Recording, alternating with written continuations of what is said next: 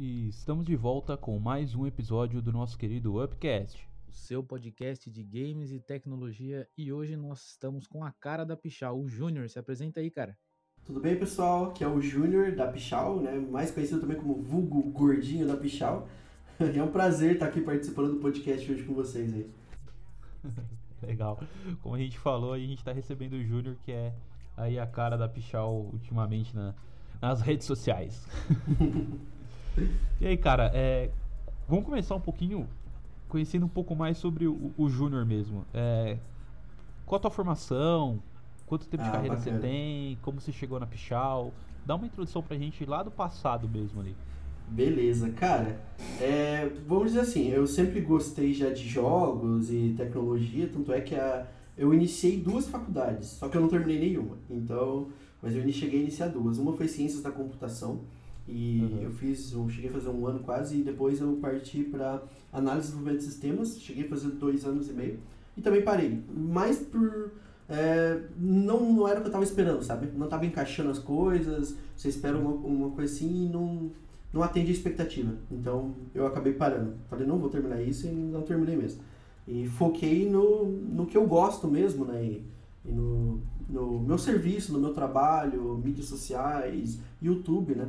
E foi através disso, basicamente, que eu conheci a Pichal. Faz 10 anos, acho que já quase, que eu conheço a Pichal. Eu comecei comprando peça lá. Eu Sim. tinha um computador mais simples e eu tava fazendo upgrade. Na época era, não lembro se era uma 550 Ti. E eu comprei com eles e por algum tinha dado algum problema, eu acho que tinha era um modelo não tinha entrado em contato comigo, eu conversei lá e na época conversei com uma das atendentes que era responsável e não sabia até então o tamanho da empresa, tudo, né, mas já acompanhava que era famosa na internet, conheci dentro do fórum Adrenaline, eles comprei, foi tudo bem, e daí através desse dia eu, tive, eu acabei tendo aquele contato de e-mail, né? Nem todo mundo tinha um contato de e-mail deles, eu acabei tendo por causa desse probleminha. E futuramente eles abriram uma vaga, era para design web, se não me engano, que era aqui em Joinville. Eu morava em Curitiba na época, eu fazia faculdade em Curitiba tudo. E eu me candidatei pra vaga, só que daí eu fui direto no e-mail já. Mandei um pouco dos meus trabalhos, eu já fazia, fiz curso de design, fiz curso de informática básica, manutenção de notebook, manutenção de computador, atendimento ao cliente. Cursinho tinha um monte já. Aí eu mandei pra ele um pouco do meu trabalho e eles curtiram, né? Só que na época eu tava em Curitiba, eles falaram, ó, a vaga é pra cá, mas a gente tá, talvez, a gente tá vendo até final do ano pra ir pra Curitiba. A gente vai abrir um, uma distribuição aí tudo. Aí conversei com eles ali e ficou nisso. Até que um belo dia, tava lá por perto de novembro de 2011, 12, eles entraram em contato comigo. Falando, ó, a gente tá indo pra Curitiba mês que vem e você não quer fazer um teste, a gente já tá levando algumas coisas, a gente pode conversar. Aí eu fui lá. Fui lá, fiz um, é, conversei com eles e fiz aquele primeiro teste. Cheguei lá, na época era bem pequena a empresa, né, tudo. Então, é, eu fui um dos primeiros funcionários, né, do site mesmo, eu fui o primeiro funcionário. Uhum. Então, eram os sócios, os donos e eu como funcionário primeiro. E hoje, para vocês terem ideia, são centenas e centenas de funcionários que tem na empresa. Né? A gente tem vários CDs aqui em Joinville, centro de distribuição, loja física, são muitos funcionários mesmo. Mas na época eu fui o primeirinho ali. Então fazia de tudo, né? ajudava com uma coisa, embalava, montava, formatava, testava, cuidava de site, mercadoria para correio, etc. Fazia de tudo, todo mundo se ajudava naquela época. Aí com o tempo foi crescendo a demanda, a gente foi aumentando, né? A equipe, dividindo, colocando pessoas especializadas para cada área, e assim foi indo. Legal. Esse e... foi o início. e hoje você está em qual função na, na, na Pichal? Porque tudo bem que você está lá no YouTube, cuidando de todas as partes de redes sociais, mas é, institucionalmente falando, qual que é a tua função hoje na Pichal? É, eu sou diretor de conteúdo e criação na Pichal. Então eu cuido desde ajudar nas partes de marketing, de conteúdo que a gente vai criar, planejar, a, ideias para projetos futuros, né, de ações de marketing em rede social ou no próprio site mesmo, como parcerias também. Então, por exemplo, ah, vamos fechar uma parceria com é, determinado youtuber, então a gente vai lá e conversa antes, senta, analisa, é, vê quais são as opções mais interessantes, ah, vamos fazer uma ação com uma marca tal e nós precisamos de um determinado perfil para isso. Vamos atrás desse perfil, buscando os contatos que a gente tem com um parceiro, às vezes já consegue contato de um outro que se encaixa. A gente faz toda essa análise e planejamento também, né, dessas parcerias. E o que eu, né, o que eu mais gosto de fazer, hoje eu abracei, eu faço o que eu gosto, né, que é basicamente fazer vídeos. E eu comecei a fazer vídeos, né, por acaso, assim, né? Foi, foi uma cagadinha ali que acabou que eu liberei, comecei a fazer vídeo, deu certo e tô até hoje. Então, então conta pra gente aí essa primeira experiência com o vídeo, como é que ela foi? Cara, foi. É, eu tenho até. É bem vergonhoso o vídeo, né? Eu falo até que meus primeiros 50 vídeos nem pros meus amigos eu mostrava. Né? O pessoal na internet assistia, mas nem pros meus amigos eu mostrava. Mas eu me inspirei por quê? É, na época eu assistia Linus lá de fora, o pessoal, Just Saints, eu gostava. Tech Tomorrow também era bem interessante, hoje ele não tem mais tanto público, mas na época ele era bem grande, né? Então uhum. eu é, não tinha muito conteúdo no Brasil, em português de Harvard, especializado, fazendo teste mesmo lado a lado. Tinha muito conteúdo aleatório assim, né? É, cada pessoa fazia um unboxing da sua placa de vídeo, comentava um pouquinho ali, às vezes nem certo sobre o produto, mas não tinha nada que fosse especializado, tipo um Linux Tech Tips, que meu, pegava três placas de vídeo, colocava as três lado a lado, consumo, temperatura, desempenho, é, os FPS mínimo, dava opinião sobre cada uma delas, sabe? Se valia, se não valia pelo preço. Então esse conteúdo foi bem no início. Eu peguei naquela primeira ondinha que começou a subir isso aí. Falei, vou criar esse conteúdo em português. Só que eu não tinha as peças, né? Eu trabalhava ali fazendo de tudo, basicamente. Então, eu, um determinado dia eu perguntei, né? Mostrei pro, pro Pichal mesmo, falei, mostrei para ele esse tipo de conteúdo e falei, ó, você não acha legal a gente fazer talvez no Brasil? Eu acho que eu consigo fazer um vídeo, né? A gente conversou entre nós lá, eles acharam que era uma boa ideia. Aí eu peguei a placa de vídeo, ele liberou a placa de vídeo, levei final de semana para casa. Eu tinha um PC na época já legal em casa, levei a placa de vídeo final de semana para casa, testei, gravei todos os vídeos, pensei o que eu podia criar de conteúdo, inspirando no, no Linux Tech Tips mesmo lá de fora. E em cima desse material de lá, eu criei aquele primeiro conteúdo no final de semana. Aí cheguei na segunda-feira com o vídeo pronto já. Então, dei na mão deles e falei, assiste, vê o que vocês acham. E por incrível que pareça, eles gostaram já do primeiro. Falei, nossa, tá excelente, porque na época não tinha esse tipo de conteúdo. Então, ter qualquer coisa ali já era bom, né? Hoje o nível subiu bastante já no nosso conteúdo, mas na época tava excelente já. Então, a partir daquele ponto ali, eu comecei a fazer. Então, todo final de semana eu levava uma placa, às vezes durante a semana eu levava uma outra. Até que foi aumentando cada vez mais a demanda do vídeo, o pessoal foi curtindo, o canal foi crescendo. Meu, eu lembro quando pegou mil visualizações no vídeo, mil inscritos no canal, é uma coisa incrível, né, pra você. Então uhum. foi esses primeiros marcos do canal. Mas até os 50, não, acho que até menos, até uns 20 mil inscritos, mais ou menos 30 mil inscritos, eu ainda levava a placa para casa e fazia em casa os testes. Aí depois de um tempo, é, o canal começou a demandar mais né, tempo de mim. Então eu comecei a fazer ali mesmo, eu montei uma bancadinha no serviço, já fazia no tempo que sobrava ali as coisas e fui criando cada vez mais conteúdo, mais conteúdo. E fui dividindo meu serviço cada vez mais. Então, eu fui dando uma coisa que eu fazia para uma pessoa, aí fui dando para outra pessoa, a gente ia contratando mais gente, porque conforme o canal foi crescendo, a empresa também foi crescendo. Então, o que eu falei, eu fui o primeiro, mas daqui a pouco era 10, daqui a pouco era 20, foi aumentando e aumentando.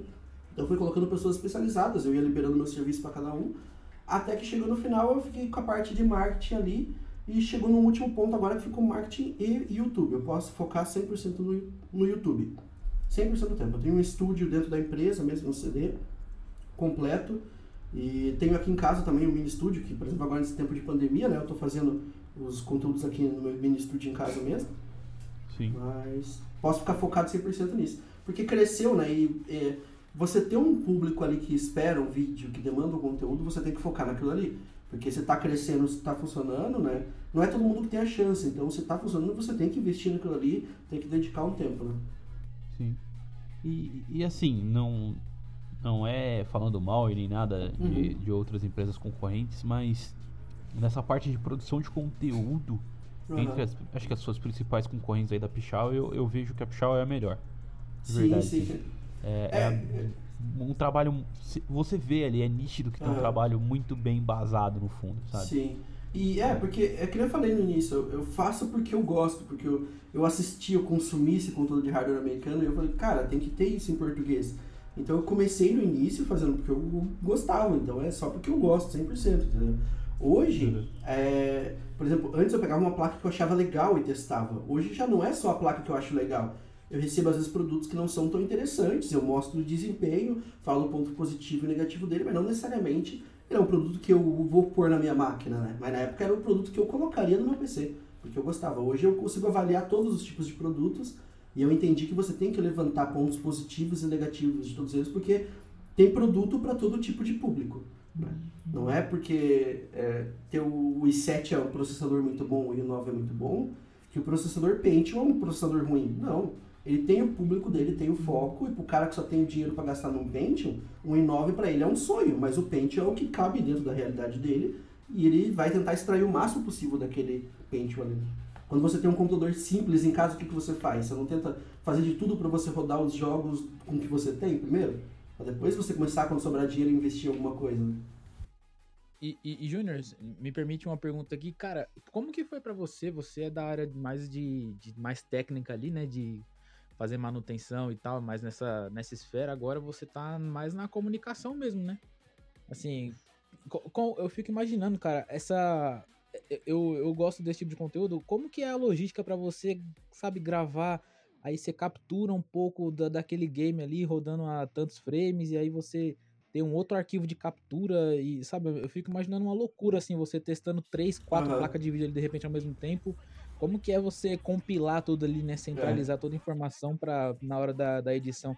É, inclusive já é uma, uma outra pergunta. A edição é, é feita por você mesmo ou a Pichal já terceiriza? É por vocês? Como que é? Isso. Então, é, então, é, a parte de captura, só pra você ter ideia, tem vídeos assim que às vezes eu vou comparar quatro, cinco processadores com placa de vídeo em duas resolução, por exemplo, a pasta de arquivo bruto para mim editar é, é 150, 200 GB de arquivo. E nisso é, varia porque tem jogos muito grandes. Então tem jogos que, às vezes eu vou testar uma placa mais forte com um processador mais forte, a gama de jogos que eu vou testar ali vai ser maior. Então vai ser 20 games, por exemplo, em duas, três resoluções, porque aquela placa de vídeo aguenta, aquele processador também, e quatro opções de processadores, por exemplo. Então, meu, vira 200, 250 GB fácil de arquivo. A captura, Antigamente eu fazia com placa de captura externa. Né? Então era o que resolvia já ali. Só que depois os próprios softwares da, da, das fabricantes, por exemplo a AMD, ela tem o software AMD Radeon Relive. Ele captura, você perde 2, 3% de performance, o que é nada. Se você for ver, isso entra até com uma margem de erro. Então você pode capturar em alta qualidade, com resolução top, é, em Full HD, 60 FPS, a captura do game perfeita, sem você perder quase nada de performance. A NVIDIA tem a mesma coisa. Pelo GeForce Experience, você pode capturar a gameplay diretamente com a performance da placa de vídeo. Perde 2, 3% também. É irrisório a quantia que perde ali. Então, e como você está testando as duas placas, capturando com o desempenho dela, então o comparativo se torna justo. Seria injusto se eu comparasse uma com placa de captura e a outra capturando com o software, né? Mas como eu coloquei as duas dentro do mesmo cenário, então ficou um comparativo bem igual. Eu sempre falo até que é um ponto interessante porque, por exemplo, todo mundo quer criar um canal, fazer vídeo para o YouTube. Então, quando eu mostro o desempenho de um PC, de uma placa de vídeo, como eu já estou capturando com aquele PC ali, você já está vendo o desempenho na prática que você teria capturando para o seu canal. Entendeu? Eu estou gravando a gameplay da mesma forma que você vai gravar na tua casa. O desempenho que você vai ter é esse aqui já. E como é 3, 4%, não muda muita coisa. É, bancadas, cara. Eu tenho muita bancada. Eu tenho vários PCs aqui em casa, mas eu tô com umas 5 bancadas ultimamente, porque agora é, lançou os novos, lançou já os novos processadores da Intel, não chegou ainda para venda, né? Vai chegar provavelmente mês que vem, então já estou testando algumas unidades aqui. O Ryzen chegou agora também essa semana, os novos Ryzen, então 3300X, 3100, já estou testando também, criando bastante conteúdo. Mas como chega processadores novos, eu tenho que é, como é que eu posso dizer, relembrar né, as outras, é, os outros processadores, as outras plataformas, para poder fazer aquele teste comparativo lado a lado, com as gerações anteriores, com os outros processadores do segmento. Então, é uma semana que é uma loucura. Tem que montar várias bancadas, testar dezenas de processadores para poder gerar o conteúdo ali no final. E a edição, desde o início do canal, sou eu que edito. Né? Às vezes, é, teve épocas ali que um colega meu, Felipe, me ajuda bastante, ele me ajudou a editar um pouco os vídeos, mas depois ele acabou focando em outras áreas e eu continuei editando. Então foi um aprendizado. Eu comecei com uma edição mais básica e foi subindo, ficando cada vez uma, de uma maneira mais profissional. E é sempre um aprendizado. Eu ainda estou nesse aprendizado em câmera, em buscar mais qualidade, luz, que é uma coisa que dá um efeito bem legal também. E teve no ano passado, durante três, três ou quatro meses, eu experimentei um serviço também que é interessante, que eu peguei do pessoal do Studio 43, se eu não me engano o nome. Studio 42, acho que é. Que é o pessoal que edita os vídeos, que trabalha, faz o Nerdologia. O Nerdologia é eles que fazem. Então eu peguei aquela equipe inteira lá para trabalhar junto com a gente. A gente trabalhou uns três meses ali seguido. O resultado realmente é muito bom. Só que é, como eu falo, o conteúdo, você vai passar a informação, se você já passa, mesmo que tô com tudo, não tenha a melhor edição profissional, é, profissional do mundo, se você já passa ele de uma maneira clara, já faz aquilo ali com vontade, com gosto, é, muitas vezes a mensagem já está sendo recebida da maneira que tem que ser recebida. Então você fazer a melhor edição que existe, com melhores efeitos em música, etc., não vai trazer um resultado, talvez, em você ter mais visualização, alcançar mais público ou agradar mais o público. Tem gente que gostava, tem gente que não gostava, tem gente que preferiu o vídeo antigo, tem gente que preferiu o vídeo novo. Então ficou muito variado. Então eu falei, cara, o investimento é alto que faz aqui, né? Então talvez seja interessante a gente manter então com a edição como era antes. O pessoal gosta, se está funcionando, a mensagem está sendo recebida, né? Não teria por que é, pagar uma equipe externa né, para fazer essa edição. É, eu vou pagar uma edição externa só se chegar num ponto que eu não consiga mais fazer mesmo, sabe? Se chegar num ponto assim que eu falo, ó, não tá dando mais tempo mesmo. Hoje, por exemplo, lançou o processador essa semana, chegou, era 18 horas de quinta-feira os processadores, eu virei a noite testando, editando vídeo para liberar as 10 horas de sexta, que era o lançamento mundial. Ou quarta, quarta para quinta, acho que foi isso, na verdade, não foi sexta. Então eu virei editando ali, mas quando eu ver que não vai dar mais mesmo, que não, mesmo que eu vire uma noite ali, às vezes se precisa para editar não vai ter como, daí eu vou, vou pegar uma equipe externa assim. É custo-benefício, né, cara? É, é, a, Exato. é a balança, né? Pagar, não adianta você ter o melhor estúdio se o retorno, por mais que seja ótimo, não, não é, É. significativo, vamos dizer assim, né? Exatamente. Exatamente. Legal. É, e, e, e como que surgiu aí? Porque se a gente for ver ali a, a- os vídeos da Pichal, né, que nem estava falando, que você tá desde o começo ali, dá pra gente pegar no Uhum. histórico do, do canal aí, que tem o quê? Uns 6, 7 anos do canal, mais ou menos? Ah, tem mais. Tem mais? Tem mais. É, de, é uns 8 a 9 anos mais ou menos já. Tá. É, o, o conteúdo, o formato dele mudou constantemente, né? É, ele foi até Exatamente. chegar num, num formato que a gente tem hoje. É, Exato. Como que foi esse trabalho? Porque é como você falou, tá, hoje você toma conta disso, né? E desde sempre você Exato. esteve ali a par.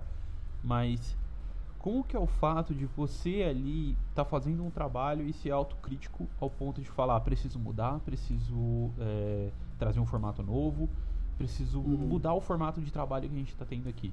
Porque é muito fácil É. a gente falar que o, o nosso filho é lindo, né? Exatamente. É, é complicado até, porque o feedback vem do público. Então, às vezes o público está assistindo, mas às vezes o vídeo não está alcançando muita visualização. Você tem que pensar, mas por que está acontecendo isso? Uhum. E o YouTube não é uma ferramenta que é clara sobre isso. É muito na raça, tem que ir ali aprender e testar tentativa e erro, porque ele não tem uma receita, ele não te fala, ó, faz isso, isso, isso, melhor nisso. Você tem aqueles formatos padrões, ele fala, ó, faz um vídeo de 5 minutos a 10 minutos, a 12 minutos, tem uma retenção boa de público. Mas, tá, mas o que que é uma retenção boa de público, entende?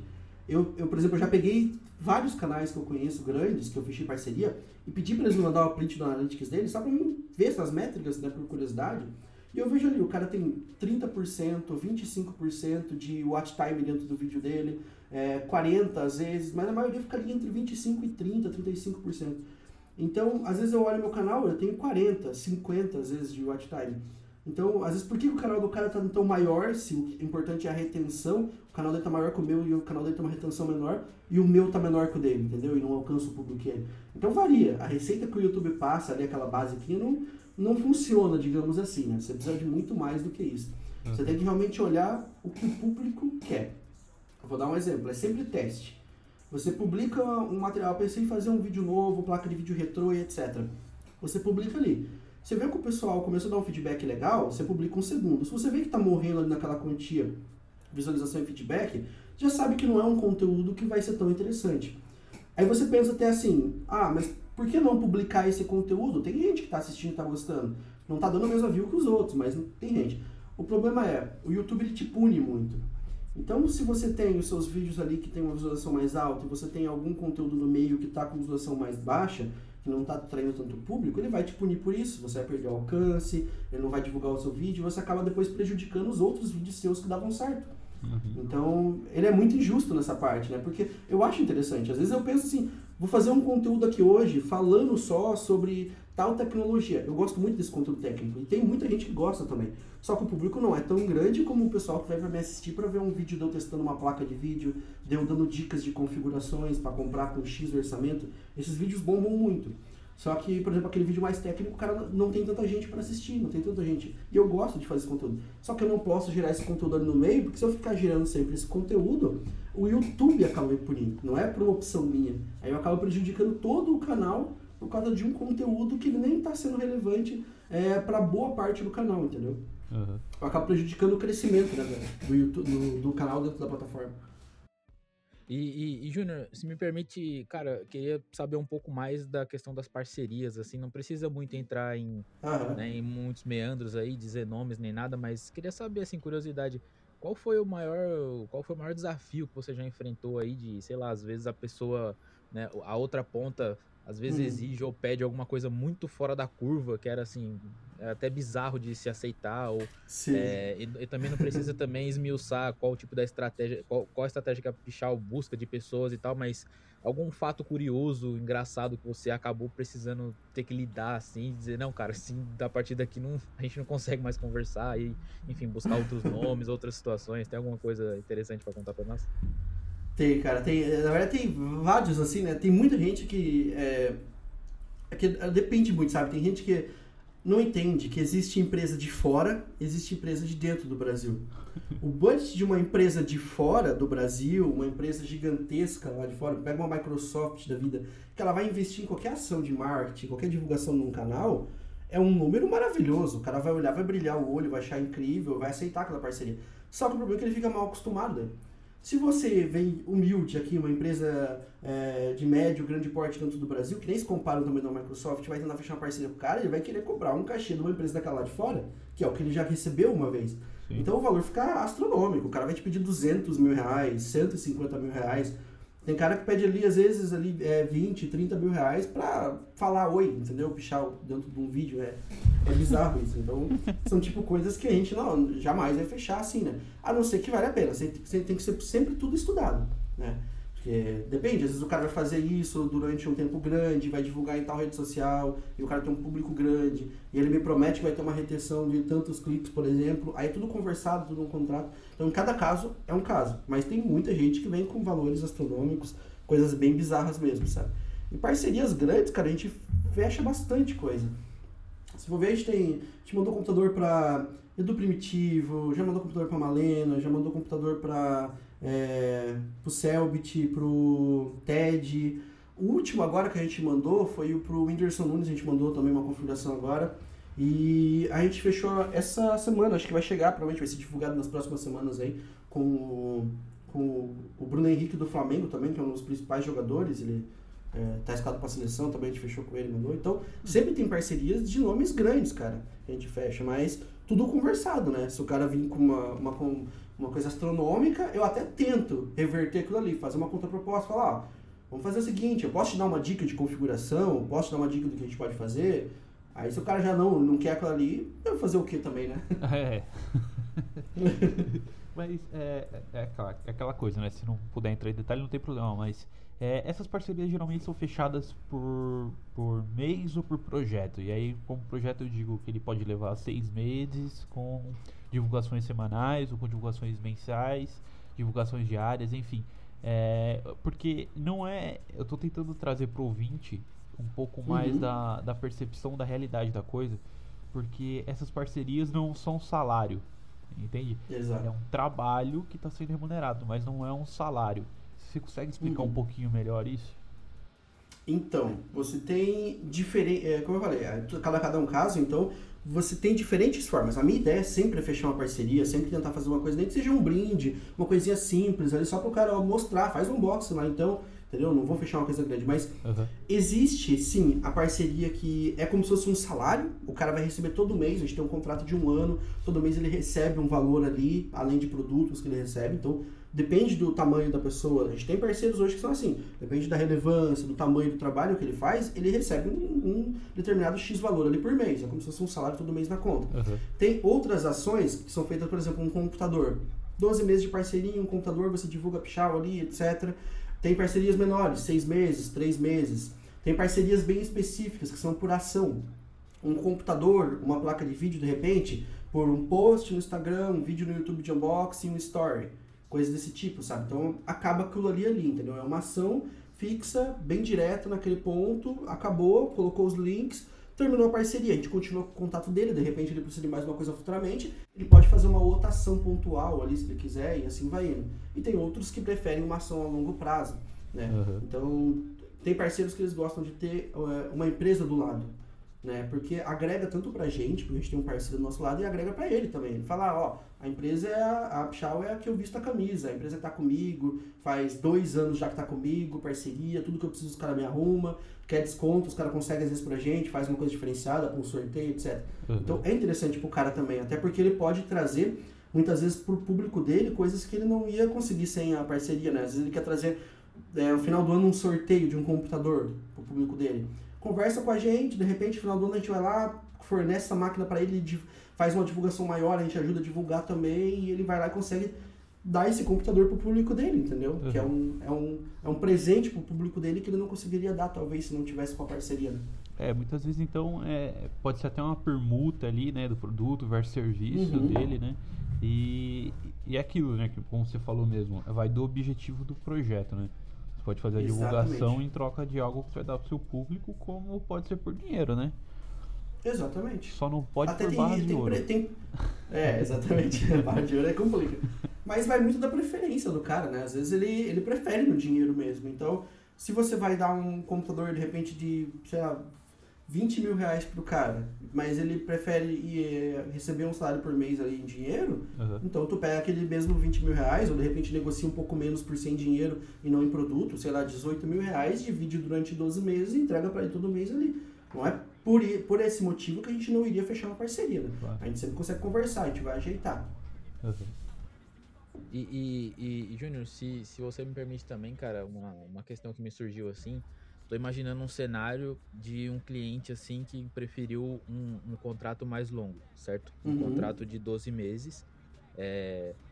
Quando, quando que esse contrato passa a não ficar tão interessante para Pichal? Não por conta do alcance do, do cara, porque isso daí é óbvio, imaginando que o alcance caia e talvez os números não batam, a conta não feche, isso daí tudo bem. Mas quando que, comportamentalmente falando, né, dizendo assim, quando que de repente num, num, nesse ano se às vezes o comportamento do cara oscila, porque tudo isso está vinculado um pouco com a imagem, né? Então assim, Exatamente. Quando, em, em, que momento, quais atitudes, quais itens, vamos dizer assim, né, é, passa a ser não tão interessante assim a ponto da Pichal até né, não sei, pagar uma multa, sei lá, alguma coisa assim, hum. encerrar o contrato com esse cara, assim. Você consegue é, Então, é, depende muito. O que a gente tenta não se envolver, você pode ver que a gente não, não procura Sempre tem aquelas tretinhas de youtuber, por exemplo, na internet, no né? Treta News da vida. Então você sempre vê que tem aquelas tretinhas de youtuber. Você não vê a gente ali porque a gente não procura é, tretinha com ninguém, bagunça com ninguém. A gente tenta manter o nosso serviço, foca no nosso serviço. Às vezes tem é, talvez outro canal, uma outra empresa vai lá e dá aquelas cutucadas, aquela alfinetada, a gente olha, beleza, a gente assistiu aquilo ali. Não passou despercebido. Mas eu jamais vou fazer um vídeo né, focado para aquilo ali, falando pra pessoa alguma coisa. Então eu não dou trela eu não jogo palha em cima do, daquela chaminha pequena para virar um fogaréu. Então eu esqueço aquilo lá e deixo o cara para trás. Quer falar, fala. Então, uhum. então a gente, como a gente ter essa postura de não procurar problema, treta com ninguém, a mesma coisa no YouTube, com parcerias. Então, se tem um parceiro que ele. Vou dar um exemplo que já aconteceu, tá? Épocas de eleição.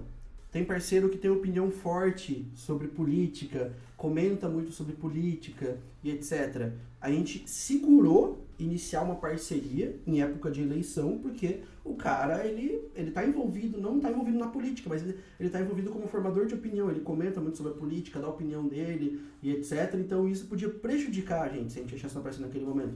Então a gente segurou a parceria e passou depois das eleições, a gente conversou com ele, foi lá e continuou fechou a parceria normalmente e prosseguiu com o projeto, sabe? Então, política, treta, esse tipo de coisa a gente tenta fugir. Qualquer coisa que é, possa dividir público para dois lados, sabe? Porque a gente não tem dois lados, a gente, é um, a gente tenta fazer um serviço mais neutro possível. A gente quer atender bem o cliente, fornecer computador, peça e trazer um conteúdo bacana no YouTube para todo mundo.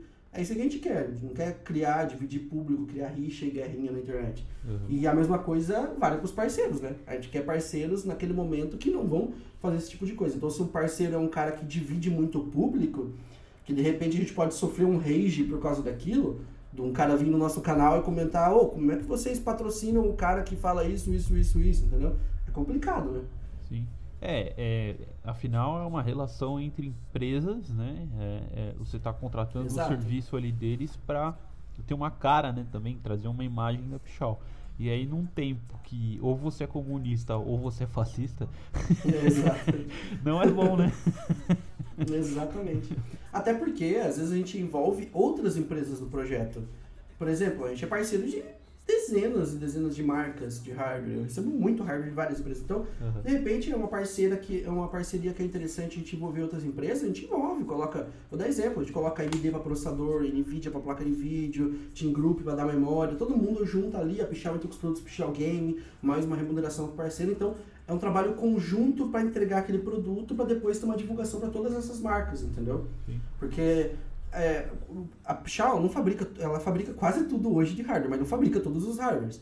Então você tem ali, por exemplo, placa de vídeo, processador da Pichal não fabrica. Então, o cara quando recebe lá da parceria da Pichal um computador, ele vai fazer um vídeo exclusivo daquilo ali e falar sobre todas as peças que tem dentro, automaticamente ele já está divulgando as marcas que estão ali dentro. Então, é a AMD, é a memória, é não sei quem. Então, ele está divulgando várias marcas. Então, por que a gente não atribuir essas pessoas dentro do projeto e falar, ó, a gente vai optar por colocar sua marca, você quer entrar junto com a gente? Daí eles vão lá e entram junto com a gente, a gente vai lá e coloca a marca dele, porque eu não tenho uma marca só de memória, eu não tenho só uma marca de processador, eu tenho opções, então eu posso colocar um ou outro. Ambos são interessantes. Você Uhum. sempre tem opção interessante pros dois lados, entendeu? Aham.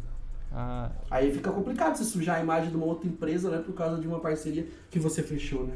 sim, sim, é. E, e- e, assim, também tem aquele, aquele detalhe que pode ser uma, é, uma parceria como não, né? Mas é marketing ali da mesma forma. É, o streamer tá lá jogando e ele mexe a cabeça ali e aparece o símbolozinho da Pichal na cadeira dele. Exato. Essa é a divulgação indireta, né, querendo ou não, né? Aham. Isso aí é uma divulgação indireta. Tem, é, tem, par- tem é, parcerias que aconteceu esse tempo atrás, inclusive, que veio conversar comigo para tentar fechar alguma parceria, alguma coisa. E ele não, não, não queria, ele, por uma menção só, 30 segundos, era um valor absurdo. O cara queria absurdo, absurdo. Nossa. E não, não tinha conversa, não tinha conversa. Era só uma menção que ele ia fazendo no vídeo. Ele ofereceu pra gente em troca de um, de um valor. E, mas o valor era absurdo. Então o cliente falou, olha, não vai dar pra gente fechar se você ir, né? Conversou com ele, tudo, nós chegamos num acordo e não fechou. Aí eu peguei e tirei uma print depois do canal dele e tava olhando, né? Aham. Cara, ele tem uma cadeira Pichal Game. ele, não- ele queria cobrar pra mencionar a Pichal, mas em todos os vídeos ele aparece Pichal Game atrás dele. Então ele já tá divulgando. Ele, ele não queria fechar uma parceria com um valor mais camarada ou um valor que ficasse interessante pros dois lados, entendeu? Aham. Complicado. É, né? É, Já tava divulgando de graça. Eu acho que acho que quem é mais privilegiado nesse sentido é a Pichal Gaming, né, do que a, a própria Pichal como marca, né? Porque Exato. você tem ali todos os gamers, etc, streamers, estão tão mais juntos a, a Pichal Gaming do que a própria Pichal normal, né? Exato. É que a Pichal, ela acaba que né, é o lugar para você comprar o computador e as peças. E o Pichal Gaming é a marca que realmente abraçou o game, se você for ver, né? Tá muito abraçado diretamente. Não que a Pichal também não seja, ela também é, né? Com seus computadores, suas linhas gamers e tudo mais. Ter lançado a marca Pichal Gaming foi uma jogada muito legal porque você abraça realmente o público gamer, né? Você ter o nome gaming ali, ele dá uma força muito grande. Sim. E você pode encher de RGB, né? Porque quanto mais RGB, mais FPS. Exatamente. Essa é uma coisa que é importante. A gente, é, o nosso foco nos nossos produtos, é, a gente coloca assim, RGB. É preferência nacional, então tem que ter RGB e ponto. Mas o hardware é muito importante, então a gente investe em qualidade, sabe? Aí nós temos teclado, mouse, que são muito, mas muito mais top do que marcas aí que a gente conhece há anos e anos que vende de rodo e o pessoal, é, do jeito que o pessoal fala diretão, aí paga pau pras marcas mesmo. E a gente tem produtos que são de hardware infinitamente melhores, não tem nem comparação, sabe? Sim. Mas não tem ainda um nome, talvez, como as outras marcas, mas a gente cria com o tempo, né? A gente entende que com o tempo a gente vai criar o nosso nome. Sim. É, eu, eu não tenho né, é, periféricos da Pichal, mas eu já pude utilizá-los na, na BGS. E realmente, Aham. são bons pra caramba, cara. É. E sempre sofre atualizações, sabe? A gente procura pessoas especializadas no Brasil que manjam. Então, por exemplo, eu não sou um cara que é especializado em teclado, mouse, headset. Então, a gente procurou pessoas, sabe? é, que manjam aqui no Brasil. A gente conhece, conhe- não sei se conhece o, o Eto do Adrenaline, Uhum. pelos fóruns. São pessoas que manjam muito de periférico. A gente procura esses caras para ajudar a desenvolver esses projetos, sabe? Sim, sim. E é produção nacional ou, ou exterior? É tudo na China, né? Na China. É, é, fica inviável você fabricar no, no Brasil. Você até pode tentar fabricar no Brasil, mas o valor ele fica muito desproporcional a todas as outras marcas. E daí você tem uma marca que está iniciando agora, com um valor muito fora do que as outras cobram, você fica totalmente deslocado. Sim. E além disso, é, às vezes o pessoal fica com medo de qualidade, a qualidade todas as marcas fabricam no, na China, então você pega qualquer marca hoje grande que tenha de periférico e hardware, todo mundo é na China, então todo mundo compra na mesma fábrica, né? Só pede o seu produto com o seu quezinho diferente ali. Cara, eu tenho uma analogia que assim, é, comprar na China, eu digo como empresa, né? É, uhum. Fabricar na China é a mesma coisa que mecânico. Você tem mecânico em tudo uhum. quanto é uhum. esquina. Você tem um mecânico bosta e um mecânico bom. Na China é. a mesma coisa. Se você procurar uma fábrica bosta, vai vir bosta. Exatamente. Exatamente. Mas é, é... Você realmente, você lá você tem. Você tem um produto de mais baixa qualidade e você tem um produto realmente de boa qualidade. Sim. Fábrica tem para todos esses tipos de produto. Aí vai de você escolher o produto, né? Bom pro, pro seu público. E como a ideia, como eu te falei, é, é não se incomodar, não trazer uma imagem ruim, então a gente investe realmente em produtos bons e briga agressivo no preço, como a gente sempre brigou desde o início lá da Pichal, quem conhece, sabe que a gente briga com preço. Então essa é a ideia, a gente cria volume e briga com preço. Sim, realmente. É, eu já queria aproveitar também e dar uma, dar uma puxada aqui no, no gancho da, da BGS. É a presença da Pichal uhum. em eventos, cara. Está está uhum. relacionado a você também ou é uma outra equipe e você participa ali junto? Porque então, é... todos os eventos que eu fui e uhum. eu vi a Pichal, cara, é, é, era assim, uhum. eram sempre os melhores estantes, eram sempre me as melhores máquinas, era sempre uhum. causava impacto, entende? Exatamente, essa é a ideia. Assim, é, hoje no marketing ali nós temos também, são é, dezenas de funcionários que tem hoje no marketing. Então tem gente que cuida de rede social, gente que cuida de site, de banner e etc. Então, é, e para evento é a mesma coisa. Tem um menino que desenha, nosso, no marketing lá, ele também desenha os stands e dá as ideias para essas coisas. Então a gente se junta tudo, faz reuniões, por exemplo, ah, vai ter uma BGS? Vai. Vamos fazer do ano que vem? Vamos. Então, já no início do ano, a gente começa já a pensar nas ideias iniciais uhum. e o, o, pessoal ali vai desenhando, já pré-desenhando. Quando chega mais ou menos uns cinco meses antes de começar a BGS mesmo, aí começa a ter as reuniões mais frequentes. Senta, começa a desenhar o projeto, opinião de todo mundo. Olha como é que tá a planta, o que dá pra gente melhorar, o que dá pra gente fazer. Então, de repente um dá uma ideia, eu dou outra, todo mundo, os chefes, patrão, diretores, todo mundo, cada um dá uma ideia ali é, uma pincelada de como melhorar, como vai ficar legal, como vai fazer o fluxo dentro do stand, que tipo de material vai ter, vamos conseguir parcerias para entrar junto com a gente, quem vai ser a marca que vai entrar, quem que vai estar ali junto com a gente para representar esse lado do game, né? Então tem tudo isso. E é, é um trabalho em equipe mesmo, é uma equipe. Né? É, e a boa parte dessa equipe é a que vai para a BGS também depois, né? Você pode ver que vai questão de 15, 20 pessoas junto com a gente na nossa equipe, né? Lá para mexer com o stand, arrumar computador, testar, instalar jogo e fazer tudo aquilo ali funcionar no dia, né? Porque é uma loucura, né? Sim, sim. Evento é, é complicado demais, cara. É, acho que um, um, um, um, bom exemplo disso daí que você falou de parceria com outras empresas e tal, é, acho que é o que aconteceu com a, com a, na última BGS, né? Que vocês ficaram bem de frente com, a, com o stand da Asus. Parecia tudo a mesma coisa. Tava, tava, bem, tava bem harmonioso aquilo ali, né? Aquilo foi de fato uma parceria que foi feita com a Asus ou foi um. Uh, por acaso? É, então, na verdade é sempre uma parceria que a gente fecha, né? Uhum. A gente sempre tenta fazer algum vínculo, sempre tenta fazer alguma coisa para envolver as outras marcas. Porque é, você criar um universo mesmo, assim, que o cara vai entrar ali, né? Por exemplo, é, quando você chegou na BGS, certo? Você chegou lá, você foi passando por diversos stands, você percebeu que o Xbox tá perto do PlayStation, com o outro. A própria BGS já designa cada stand para ficar próximo do outro. Quando a gente vai escolher o nosso stand, a gente já conversa com as outras marcas. Fala onde você vai ficar. Vai ficar aqui. Ah, então acho legal pegar esse aqui. Vamos fazer isso aqui, colocar todo mundo ali em volta. Porque quando o cara chega ali, realmente ele chega e ele entra naquele universo PC Game, né? Uhum. E dá pra gente fazer esse vínculo. É, fora que às vezes parceiros nossos são parceiros de outras marcas, como eu falei, gente, às vezes na parceria envolve outras marcas, então criar aquele fluxograma para o parceiro também, porque Sim. a gente tem aquela área que o parceiro fica lá em cima, é, preparando as coisas dele, e depois está na hora dele fazer é, um meeting lá embaixo com o público, então ele desce lá embaixo, tem que ter segurança para ele poder fazer, e depois ele vai para um outro stand, tem que estar tá próximo para poder ficar mais fácil para segurança passar de um lado para o outro, tem tudo isso, sabe? Uhum. Legal. E eu também queria falar daquela máquina que vocês levaram, acho que inicialmente na, na Campus Party, depois foi pra BGS é. também, que ela é, é um, é um case mod, né? Que é o robô. É, é o robô Rony, é lá de Curitiba. Quem fez foi o nosso parceiro. Ele realmente manja muito. O cara montou um, um projeto animal ali, a gente forneceu hardware. Ele foi com as ideias, ele tem vários e vários projetos. Não é o primeiro ano que ele participa com um projeto nosso. Ele tem o Winter is Coming também, que ele fez na época do. do tava rolando o seriado do Game of Thrones. E ele montou um projeto, só que na época não foi um dos melhores, né? Mas conseguiu já competir legal. Só quando ele montou o robô Rony, que era da polícia, que ele trabalha, né? Ele é sargento na, na Rony, é, montou aquele projeto foi animal. O cara montou um negócio grande. A ideia era essa. Montar algo grande, chamativo e que se mexesse de preferência. Uhum. para chamar a atenção da galera. Aí, por sorte do destino, no dia que a gente chegou, eles reservaram um espaço bem na entrada pra gente. Então todo mundo que entrasse na Campus Party dava de cara com aquele robô gigante, né? Uhum. E o projeto foi todo fabricado por ele. Ele fez é, ele é PVC expandido, cortes em acrílico, ele tem todo o maquinário, ele montou todos os detalhes e o cara realmente caprichou bastante. Já estamos planejando, nos próximos anos, talvez, né? Fazer alguns outros materiais aí também. Esse ano a gente não sabe como vai ficar ainda, né? Por causa do, do Covid, né? Os, os eventos a gente não sabe como vai ficar os cronogramas, né? É, tá tudo certo pra gente ir pra BGS esse ano, mas a gente não sabe como é que vai estar esse ano e se vai ter BGS esse ano também, né? Sim. E aí, como tá seu desempenho no Rainbow Six Siege? Já pensou em juntar sua galera e participar do maior campeonato amador de R6 na internet? Não? Cara, para ser pro player tem que ser com a IFTV. A melhor e mais emocionante transmissão de campeonato amador de R6 só acontece aqui. Comece a marcar sua história no mercado de esporte brasileiro. Campeonato amador de Rainbow Six na IFTV. Agarre essa oportunidade.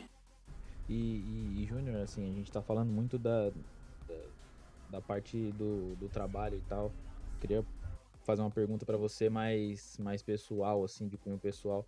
Como que, uhum. como que o, o Júniorzinho lá, criança, assim, né, enxerga, como que, que ele sentiria, assim, tô imaginando assim, você se olhando hoje no mercado uhum. onde você está agora e tal, você é um cara que gosta de PC, gosta de games e tal. Como que você se enxerga aí, cara? Você tá. Deve estar tá realizando um sonho, né? Pode Exatamente. Cara, eu, tô, eu, olho assim, lá de trás, eu olho hoje como eu tô 100% realizado, sabe? É, a ideia é não estagnar, eu vou continuar criando projetos e fazendo e ficando cada vez maior. Só que a ideia do YouTube é exatamente essa, né? É você crescer, você ficar cada vez maior. É, eu lembro lá atrás, quando eu ganhava 10, 20 inscritos por dia, eu ficava super feliz, né? E antes de eu ter um canal no YouTube, eu olhava aqueles caras de fora, eles publicavam um vídeo, 24 horas depois tava com 30 mil visualizações, eu falava, nossa, né? Que absurdo isso. E hoje eu tô aqui junto com os caras. Eu já conversei é, por WhatsApp com caras que eu acompanhava lá de fora. Então é muito maneiro isso, sabe? Você conhecer esse pessoal, você interagir com os caras que você assistia antes. Então é totalmente realizado nesse ponto. O canal hoje ele tem um crescimento bom e, e vai crescer cada vez mais. Hoje a gente ganha cerca de. A cada dois dias a gente vira mil inscritos. Às vezes um dia a gente vira mil inscritos. Então a média é uns 750 inscritos por dia, mais ou menos. Às vezes dá até um pouco mais, dá mil inscritos por dia. Então é um crescimento muito bom. O canal cresce muito rápido e está crescendo cada vez mais. Eu vou focar, vamos crescer nisso aí, né? Sim, realmente, está muito bom mesmo o crescimento. Quase mil por é. dia. Sim, tem, tem, tem, por exemplo, semana passada você olha, é, quatro dias seguidos, todo dia mil. Todo dia mil, sabe? E depois, é, e depois é, baixa um pouco, mas baixa tipo para 700 num dia, daí amanhã já bate mil de novo, entendeu? Uhum. Então fica nessa, né? É um crescimento muito bom.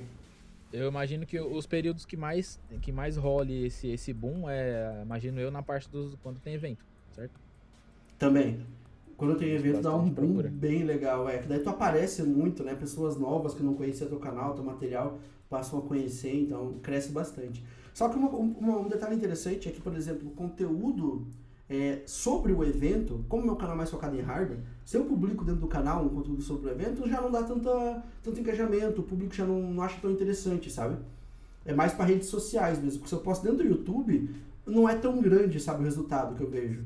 É, eu posto um vídeo de um processador, que eu postei ontem um vídeo de processador, hoje está com 30 e poucas mil visualizações. Se eu posto, digamos que a gente está na BGS da vida, eu coloco um vídeo hoje, amanhã ele vai estar tá com 10, 12 Entendeu? É um engajamento bem pequeno perto de vídeos de peça, hardware, que eu sempre faço normalmente. Uhum.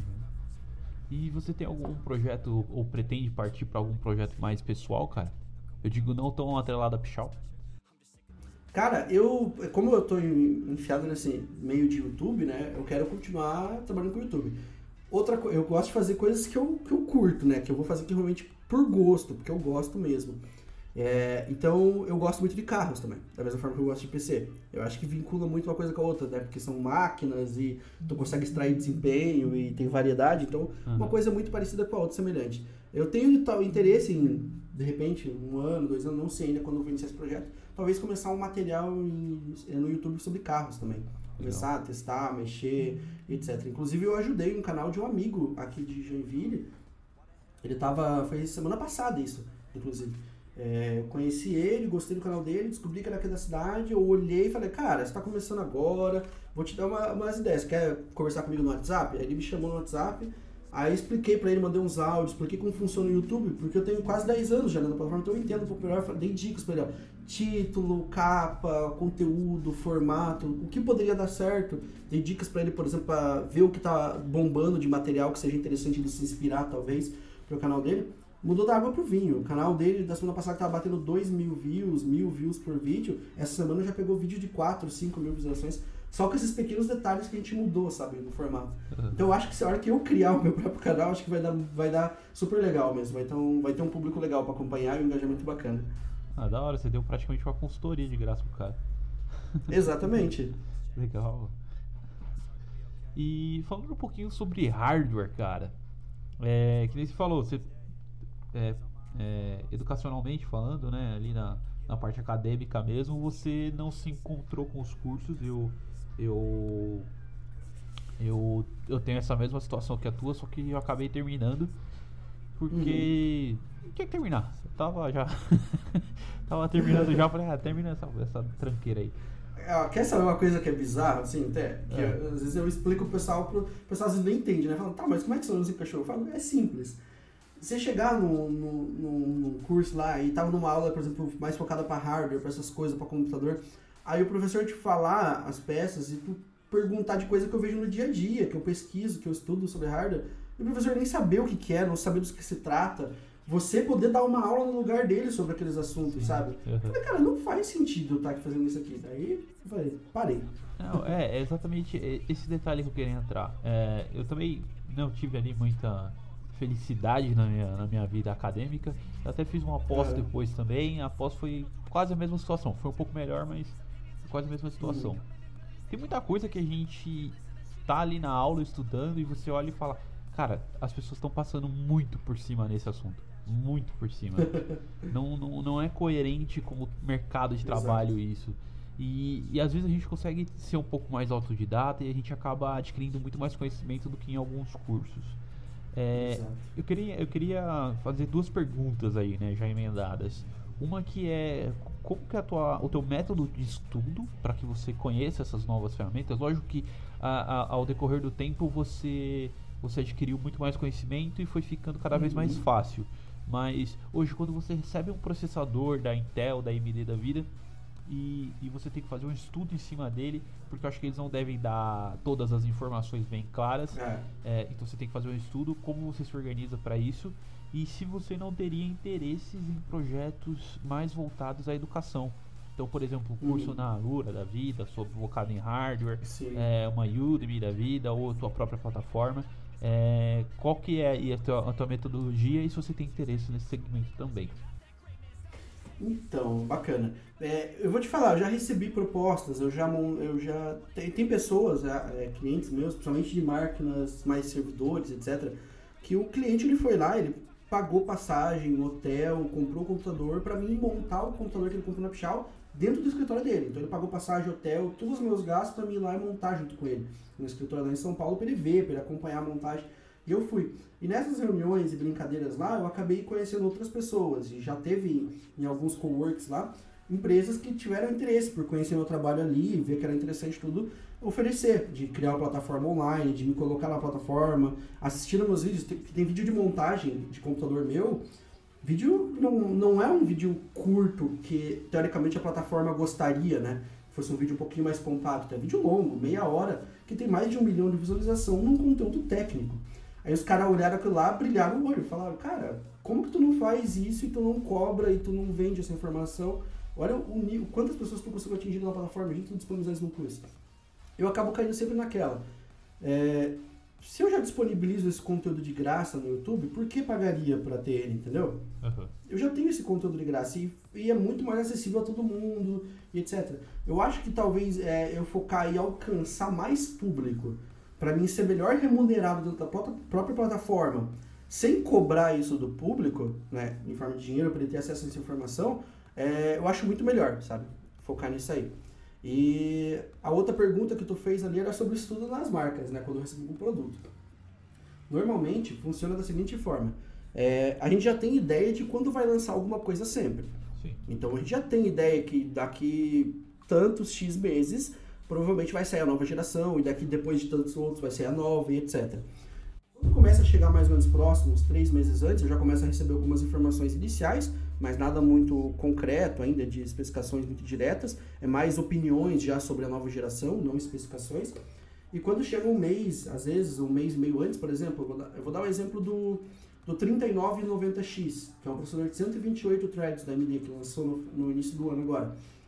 Eu recebi esse processador é, um mês, um mês e 15 dias antes praticamente do lançamento mundial.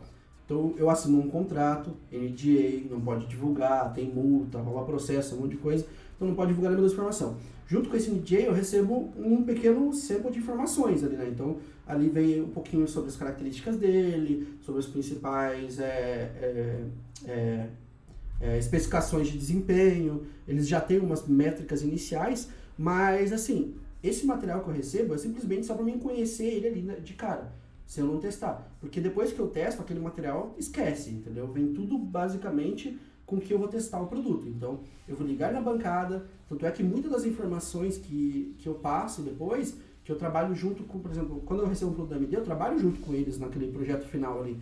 Então, por exemplo, eu, eu contato o engenheiro técnico da AMD, então eu falo, ó, o processador está dando temperatura tal, tá assim, tal situação, ele apresentou isso, eu vi tal bug em tal placa-mãe já. Então eu vou reportando para quando chegar no lançamento, fazer aquele lançamento redondinho do produto, né? Já com as correções, já. Então, eu acredito que todos os reviewers do mundo devem ser da mesma maneira. Eles vão reportando para a marca para ela ir consertando até chegar no produto final. Uhum. Só que todas as ideias, opiniões e desempenho sobre o produto é tirado no máximo dentro de 15 dias ali finais. Porque nos primeiros dias você está na empolgação, né? E o produto não está muito redondinho, não está 100% ainda. Até você receber a, a BIOS, de repente, ou o driver para dar o melhor desempenho dele, vai chegar bem próximo do lançamento. Esse é, o, é praticamente o último passo, é 10, 15 dias antes do lançamento que você recebe aquele último aquele último refresh de atualizações ali antes do lançamento. Então, é a partir dali, nesses últimos 15 dias, que eu consigo tirar a opinião 100% sobre o produto. Aí eu caio em cima de testes, faço diferentes cenários, temperaturas diferentes, cooler diferente, placa de vídeo, placa-mãe. Né? Por exemplo, no teste do 3950 no lançamento, ele é um processador para X570 para a placa-mãe, mas o socket dele é o mesmo de B450, de A320. Então eu não testei só na X570. Eu falei, tá, se eu colocar na B450 acontece o quê? Coloquei, eu vi, perdeu performance, mas não foi absurdo. Entendeu? O jogo que estava dando 120 FPS passou a dar 110. Por causa que você mudou a placa-mãe. Então, de repente, em vez de você gastar R$ 1.500 na placa-mãe e você gastar 500, é uma diferença considerável para você perder só 10 FPS. Então eu faço todo esse estudo, eu gosto de colocar ele em situações diferentes. A gente não segue um roteiro de marca, né? E, e, e Júnior, assim, uma situação. Você, uhum. você vai fazer um review, certo? Esse review, ele é livre, ou não? Sim, totalmente livre. É tua opinião 100%, é 100% livre. Para você ter ideia, ó, é, há uns dias atrás ali eu, é, eu, recebi um monitor de 27 e um amigo meu me emprestou um monitor de 24. Eu falei pra você que eu ia fazer o vídeo do monitor de 24 do meu amigo. Não foi eu que ganhei, mas era, meu amigo tinha comprado. É 100%. Eles falaram, não, faz lá, dá sua opinião. Tanto é que eles não me perguntaram nada como eu ia fazer o vídeo. Chegou no momento final, eu peguei mandei no WhatsApp da assessoria deles lá. Falei, ó, tá aqui, eu mandei pra eles. Eles olharam e falaram, caraca, o pessoal adorou aqui, porque bombou o vídeo e ficou muito legal o resultado. E eu passei os pontos positivos, os pontos negativos do o produto. E a mesma coisa vale para placa-mãe, para processador. Qualquer produto tem o seu ponto positivo e o seu negativo, né? Uhum. A única poda então, ali é data, né? Porque por conta de data, lançamento. Data é a única coisa. É.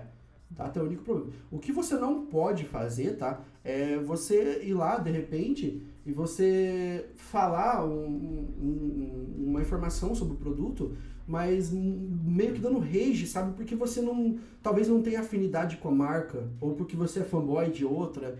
Você tem que ser de maneira clara. Se você levantou pontos positivos, levanta os negativos etc. Agora você ir lá e, e, só passar pontos negativos, não existe. Esse produto ele tem coisa boa. Por que, que você passou só negativo? Uhum. Provavelmente tem uma coisa por trás. Você não tem uma afinidade com a marca, você não gosta, é meio fanboy. Então tem toda essa questão. Isso para a marca não é interessante. Eles não enxergam de uma maneira boa. Porque qualquer produto tem o seu ponto negativo e positivo. Seja carro, seja geladeira, seja qualquer coisa. Então se o cara ele tá ali, ele fez um vídeo só pra para escamar um produto, tem alguma coisa errada ali. Então já não é um, é um, um criador de conteúdo, talvez, que a marca ela vai se oferecer, entregar um produto na mão dele, né? Porque ela vai começar a pensar duas vezes se aquele criador de conteúdo realmente está valendo, dando a opinião dele, ou simplesmente está querendo bombar em cima de um rage, criar uma situação na internet, uma polêmica que não existe só para né, alavancar o canal dele. Né? É, porque afinal é até antiético isso, né? Exatamente. É isso que a marca enxerga, né?